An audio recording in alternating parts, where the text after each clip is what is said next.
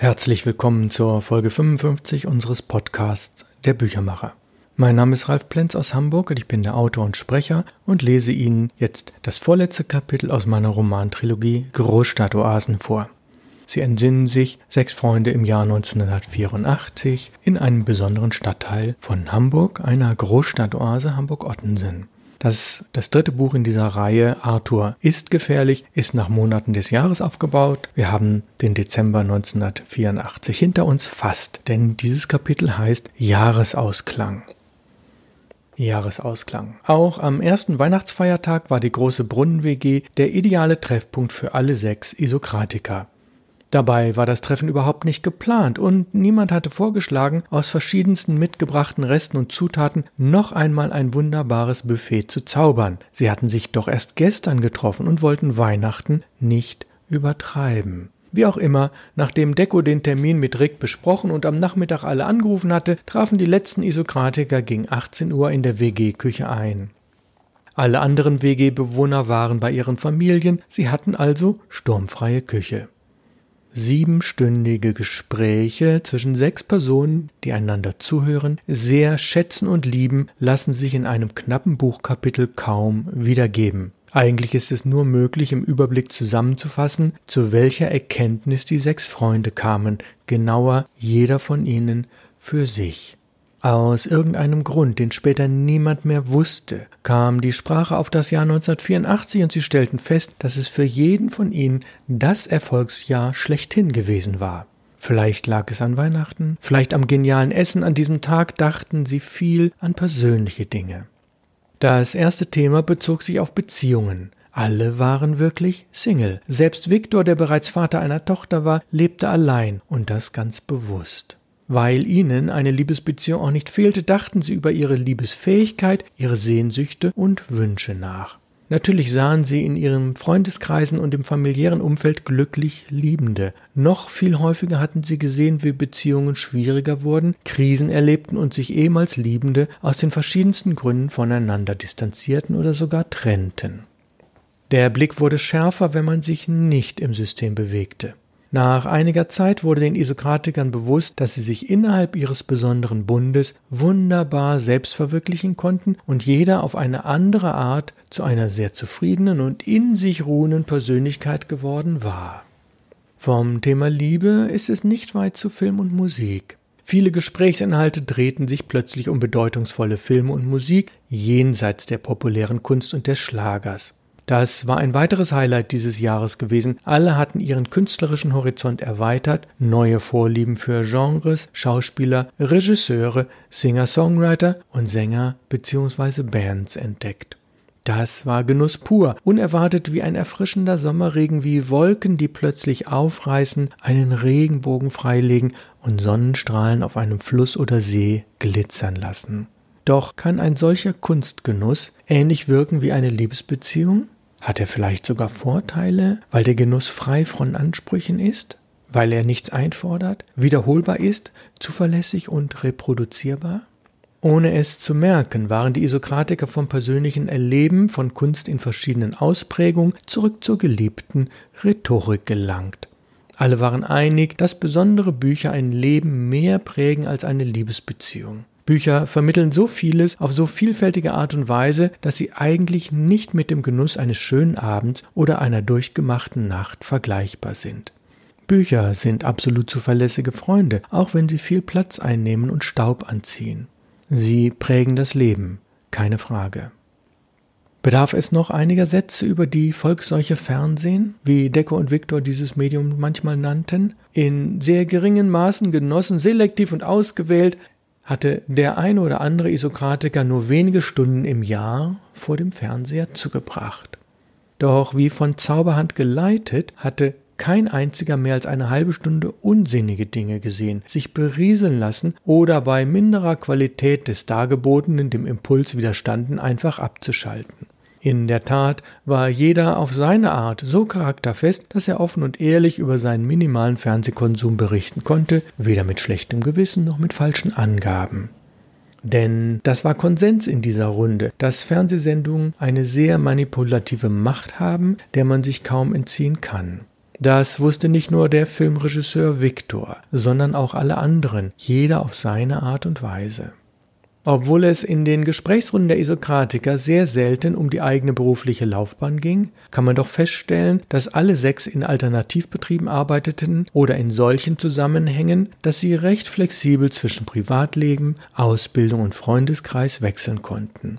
Keiner der Freunde hatte nur ein einziges berufliches Standbein, alle hatten ein weiteres oder gar drittes, das sie zeitweise nutzten oder gerade erst aufbauten. Alle Isokratiker genossen es über alle Maßen, nicht zu viele Stunden an einem Arbeitsplatz zu verbringen oder sich einem Arbeitgeber ausschließlich zu verschreiben. Im Idealfall arbeiteten sie in einem Kollektiv und bestimmten den Umfang und die Qualität der Arbeit mit. Für niemanden, auch nicht für den Aktivisten Deko, war es entscheidend, welche politischen Ansichten seine Kollegen oder sein Chef hatten. Hauptsache, es herrschte ein tolerantes Klima. Dekos Arbeit bei der Post war zwar wenig selbstbestimmt, schon gar nicht alternativ, doch sie brachte etliche Freiheiten mit sich, wenn man die Arbeit gut organisierte und schnell erledigte. Alle waren an diesem Abend derart zufrieden, da es unangenehme Erinnerungen oder Probleme gar nicht angesprochen wurden. Weder Krankheit noch Unbehagen, weder Schmerzen noch psychische Defizite kamen ihnen in den Sinn. Und so blieb seltsamerweise unerwähnt, dass alle sechs im Laufe dieses Jahres Krankheiten erstickt, ausgebremst oder willentlich gestoppt hatten. Und alle spürten unbewusst, dass keine Krankheit wieder auftauchen würde. Dazu war das Erfolgsjahr 1984 viel zu prägend gewesen.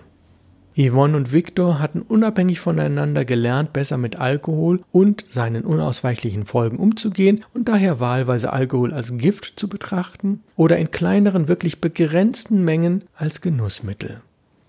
Ricks Depressionen konnten dank einer intensiven Beschäftigung mit der eigenen Psyche und der Hilfestellung durch Resi, insbesondere auch durch sein Schreiben, deutlich verringert werden.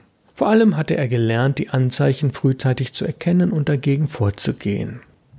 Ganz ähnlich ging es auch Imelda mit ihrer Migräne. Emmy konnte von Resis Tipps nichts anwenden, aber ihre intensive Beschäftigung mit dem alternativen Antimigräne-Leitfaden hat sie sehr sensibilisiert, bei frühesten Anzeichen die richtigen Maßnahmen zu ergreifen.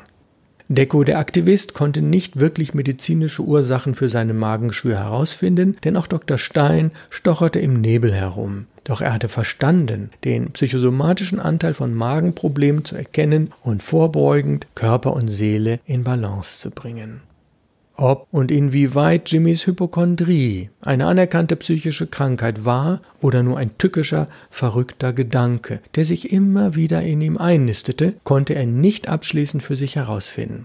Dank seiner psychologischen Fachlektüre hatte er aber erkannt, dass Ängste, welcher Art auch immer, sich so auswirken können, dass man sich Krankheiten einbildete und alle bekannten Symptome spürte, obwohl medizinisch nichts nachzuweisen ist.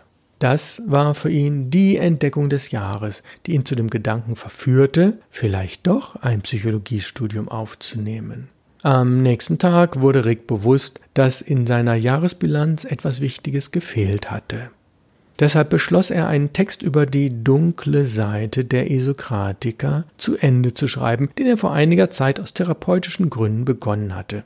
Das umfangreiche Projekt füllte bereits drei Notizhefte und drohte sich auf zwei weitere dicke Hefte auszudehnen. Er hatte immer wieder seine finsteren Fantasien spielen lassen und die dunkle Seite des dort geschilderten Geheimbundes derart düster und diabolisch dargestellt, dass er beim Schreiben fast erneut in depressive Phasen gefallen wäre.